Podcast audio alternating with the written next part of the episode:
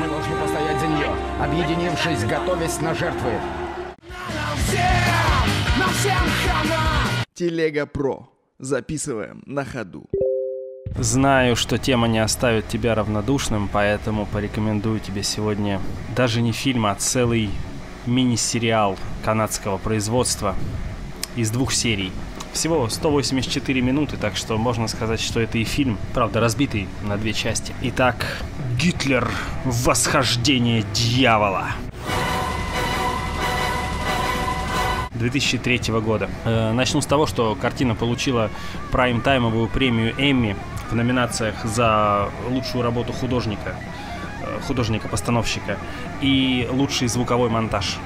Так что критики отметили ее достаточно позитивно. Это не комедия, как, например, обсуждаемый нами ранее «Он снова здесь» с шикарным Гитлером, которого исполнил актер-еврей, а, а даже наоборот, драма, серьезный исторический фильм, который охватывает э, ранний период молодого Адольфа. Будут там и отношения в семье, и отношения с сестрой, и его служба в кайзеровской армии периода Первой мировой войны. Ну и, конечно же, все тяготы, связанные с его стремлением к славе, к популярности художника, с в общем, трагедией нереализованности этого художника молодого и с зарождением его человеконенавистнической идеологии, с становлением его как э, такого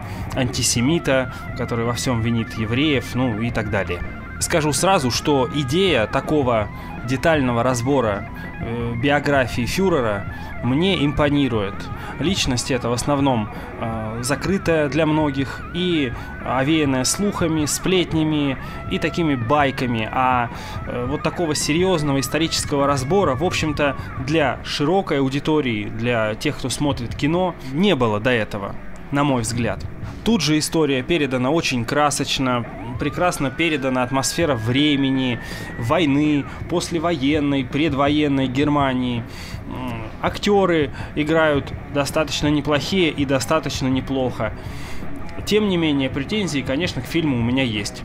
И основная касается подбора актера на главную роль.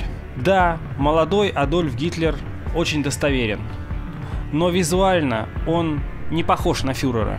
Не на молодого и робкого художника, не на начинающего партийного функционера, ни тем более на э, диктатора, которым он становится в конце.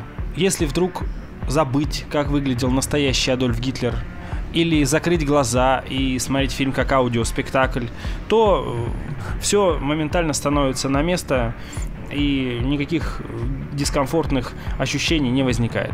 Тем не менее, смотря на историю с большим интересом, будучи вовлеченным в происходящее событие, я постоянно ловил себя на мысли о том, а, что актер на Гитлера не похож. Даже в комедии «Он снова здесь» Гитлер, на мой взгляд, визуально был более натуральным и органичным. В любом случае, если ты не хочешь быть исторически безграмотным человеком, бездарем, которого рано или поздно сожгут в топке крематория, то фильм посмотри.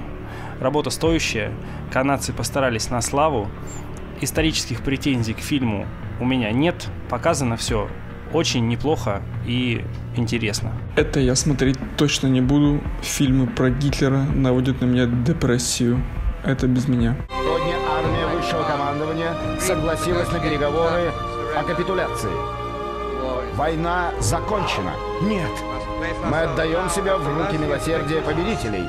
Заткнись! Заткнись! И будем молиться, чтобы они были благосклонны. Заткнись!